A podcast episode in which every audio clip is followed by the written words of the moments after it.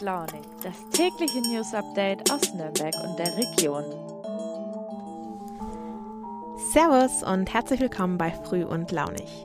Ich begrüße euch heute am Dienstag, den 1. März 2022, wieder einmal aus dem Podcast-Studio. Und ich finde es echt cool hier mit Mikro und Kopfhörern vor zwei Bildschirmen zu sitzen und Inhalte zu produzieren. Es hat auch einen Grund, warum ich das jetzt erwähne. Denn ihr habt jetzt die Möglichkeit, ab dem 2. November 2022 als Volontärinnen und Volontäre im Verlag durchzustarten. Der März ist nämlich der Bewerbungsmonat im Verlag Nürnberger Presse und ihr könnt somit ab heute eure Unterlagen rausgraben und abschicken. Ich bin seit mittlerweile vier Monaten im Haus und muss sagen, es ist wahnsinnig interessant und vor allem erfüllend. Wenn ihr also Bock habt, nicht nur die Inhalte unseres Hauses zu konsumieren, sondern sie mitzugestalten und euch mit Themenvorschlägen einzubringen, dann nutzt diese Chance doch aus. Und ja, Lokaljournalismus heißt nicht nur Baustellen ankündigen und Pressemitteilungen wiedergeben. All die Themen, die euch bewegen und interessieren, sind relevant, auch in der Region. Alle weiteren Informationen zu dem Bewerbungs- und Volontariatsablauf findet ihr unten in den Show Notes. Um euch das zu beweisen, habe ich heute drei Themen für euch, die sicherlich nicht nur in Nürnberg und der Umgebung relevant sind. Damit starte ich auch schon mit der Themenübersicht des Tages. Unverpackt Laden in Erlangen steht vor dem aus. Der neue Weltklimabericht und Stimmen aus Nürnbergs Partnerstadt Hagif. Ich habe euch gestern erzählt, dass ich zu der Vielfalt Nürnbergs gehöre. Das stimmt aber nur semi, denn obwohl ich die meiste Zeit aufgrund der Arbeit und vielen, vielen Freizeitangeboten hier verbringe, ist mein Wohnsitz in Erlangen. Dort fahre ich also zum Schlafen hin. Nein, Spaß beiseite. Ich bin eine wirklich große Freundin von Erlangen und lebe seit mittlerweile sechs Jahren sehr gerne dort.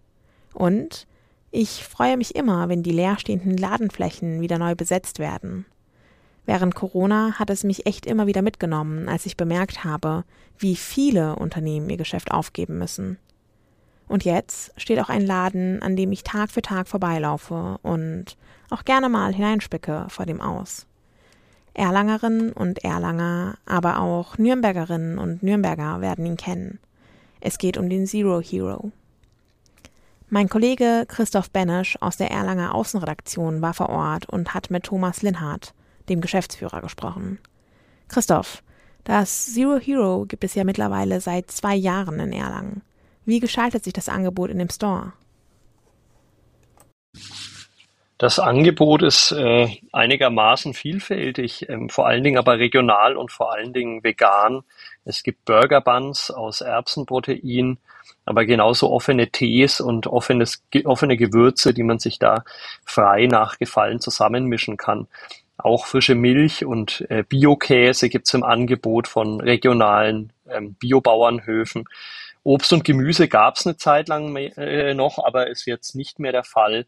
Ich denke, dass es einfach aufgrund der gefallenen Nachfrage sich einfach nicht mehr rentiert hat.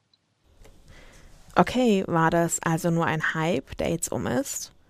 Auf Social Media werben vor allem Influencerinnen mit nachhaltigen Produkten wie fester Körperpflege oder Reinigungsmitteln, die deutlich weniger Müll produzieren sollen als handelsübliche Artikel. Und auch in großen Discountern sehe ich immer öfter Lebensmittel in Glasbehältern. Warum steht denn gerade ein Store vor dem aus, der ausschließlich auf unverpackte Produkte setzt? Das weiß ich ehrlich gesagt nicht und das wissen auch die von dem Store in Erlangen vor Ort nicht. Sie rätseln noch ein bisschen, was die Gründe äh, dafür sein könnten. Ähm, Fakt ist jedenfalls, der Laden steht wirklich vor dem Aus, hat schon einige Anstrengungen unternommen, um die Kundschaft wieder zurückzugewinnen, die man, wie man dort vor Ort sagt, vor allen Dingen durch Corona und durch die pandemische Lage offenbar verloren hatte. Denn anfänglich lief der Laden eigentlich ganz gut. Ähm, dann kam der erste Lockdown und die Leute haben äh, den, den Laden mehr und mehr gemieden, weil sie es wahrscheinlich auch einfacher hatten, dann online zu bestellen oder sich liefern zu lassen oder ähm, vielleicht auch dann lieber zu dem Bioladen um die Ecke gegangen sind und nicht mehr die weiten Wege oder die weiteren Wege bis in die Erlanger Innenstadt gefahren sind. Fakt ist, ähm, die Kundschaft blieb jetzt dann so aus, dass der Laden nun ähm, nach Aussage der Geschäftsführer wirklich schließen muss, wenn sich bis April nicht ganz konkret was ändert, sprich wenn die Kundschaft wieder zunimmt und auch der Umsatz wieder steigt. Dieser sei nämlich wirklich um die Hälfte eingebrochen. Vielen Dank, Christoph. Wir hoffen natürlich auf das Beste. Meine Kollegin Isabella Fischer hört ihr tagtäglich. Sie hat nämlich das Intro für unseren Podcast eingesprochen. Und sie ist auch die Initiatorin von Früh und Launig. Das ist aber natürlich noch nicht alles. Isa ist für die Wissensseite zuständig und hat auch dieses Jahr ein Interview geführt. Und zwar mit Professor Dr. Wolfgang Kiesling von der Friedrich-Alexander-Universität. Er gehört nämlich zu den Hauptautoren des neuen Weltklimaberichts, der gestern erschienen ist. Isa, magst du uns vielleicht erklären, was der Weltklimabericht ist? Hi Hitschran. Ja, der Weltklimabericht ist tatsächlich 3600 Seiten lang und er zeigt auf, welche konkreten Folgen weltweit im Zuge des Klimawandels zu erwarten sind. Zusammenfassend kann man sagen, der Weltklimabericht ist keine Studie, sondern er fasst eben einfach alles zusammen, was es derzeit wissenschaftlich gibt. Seit 2019 hat Professor Kiesling an diesem Weltklimabericht gearbeitet. Das ist der sechste Sachstandsbericht. Und insgesamt waren da 1000 Wissenschaftlerinnen und Wissenschaftler aus knapp 200 Ländern beteiligt. Und in der Arbeitsgruppe 2, deren Leitautor Professor Kiesling ist, haben 270 Autoren circa 34.000 Quellen ausgewertet. Also das ist ein richtiger Brecher. Okay, vielen Dank dafür. Herr Kiesling, worum geht es denn konkret in dem Sachstandsbericht? Was wir halt ganz klar äh, sagen in unserem Bericht heute ist, dass der Klimawandel jetzt schon da ist, dass also diese Bestrebungen, den Klimawandel einzudämmen, natürlich weiterhin laufen müssen, aber dass wir vergessen haben, bei all diesen Eifer uns ähm, rechtzeitig mit den Anpassungen an den Klimawandel zu beschäftigen. Ja, wir haben jetzt schon eine globale Erwärmung von 1,1 Grad und gegenüber dem äh, letzten Bericht, der ja 2014 erschienen ist, ist jetzt die Evidenz noch viel klarer, dass der Klimawandel jetzt schon ähm, katastrophale Schäden anrichtet, und zwar sowohl in der Natur als auch eben in äh, menschlichen Gesellschaften. Und ähm, das ist überall spürbar. Ja, das sind die Extremwetterereignisse, die uns natürlich dann immer spontan berühren, wenn sie denn da sind und äh, unzweifelhaft mit Klimawandel in Verbindung gebracht werden. Das sind äh, Großfeuer, die überall ausbrechen, die auch mit äh, diesen Dürren zusammenhängen, die Klimawandel induziert sind.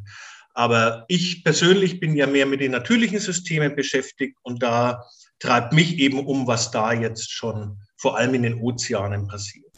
Was muss passieren? Was erhoffen Sie sich aus dem Bericht?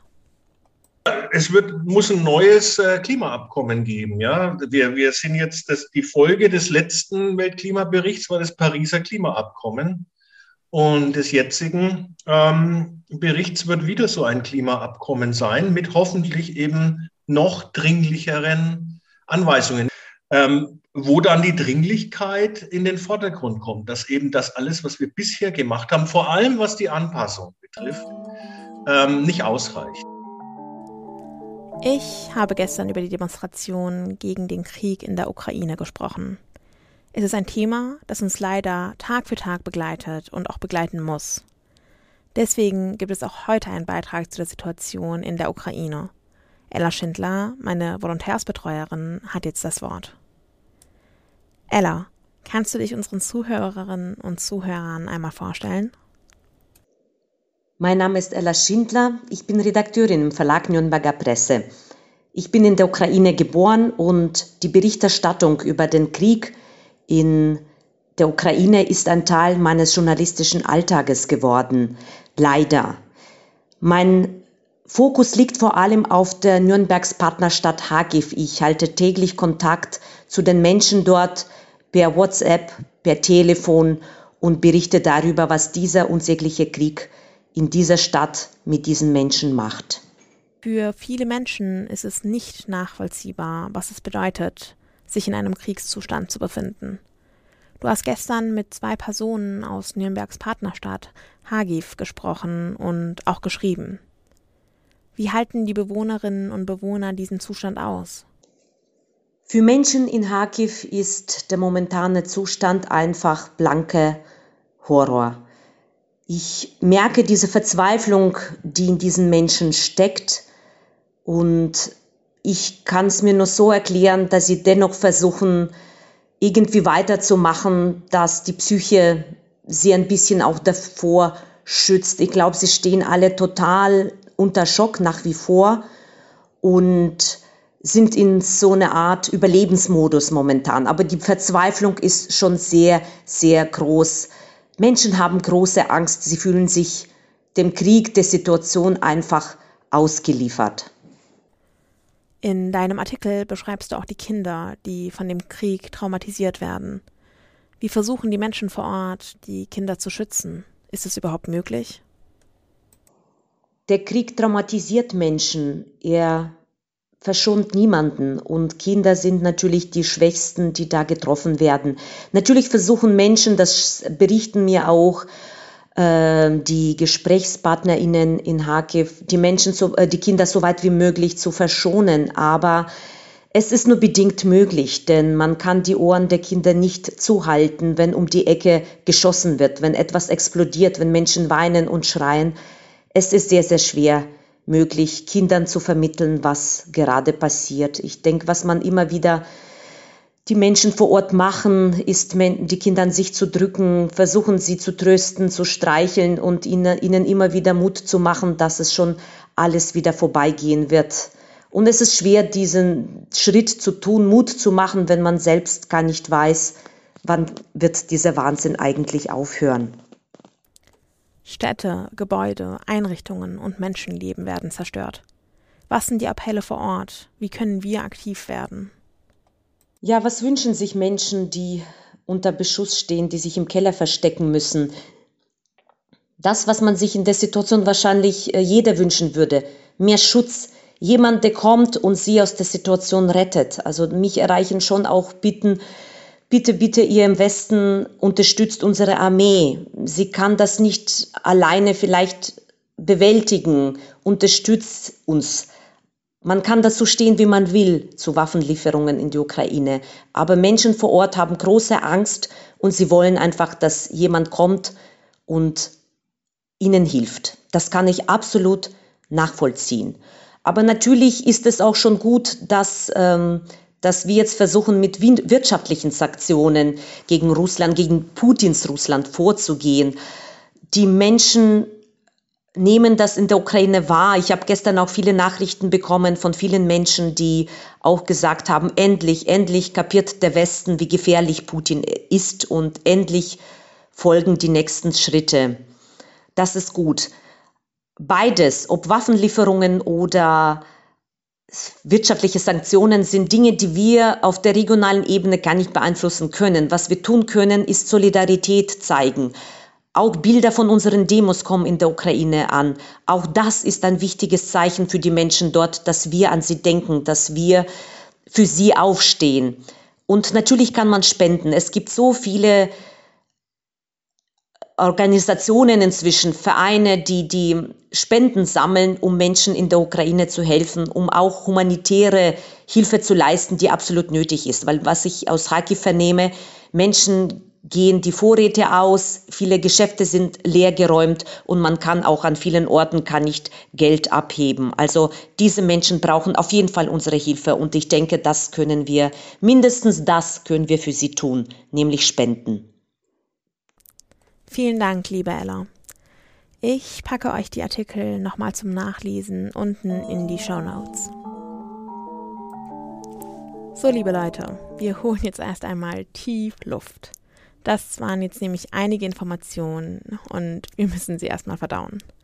Aber ich habe es euch gestern schon gesagt. Relevante Themen können nicht oft genug angesprochen werden. Morgen geht's dann in neuer Frische weiter. Habt noch einen wunderschönen Tag und bis ganz bald. Eure Hitran.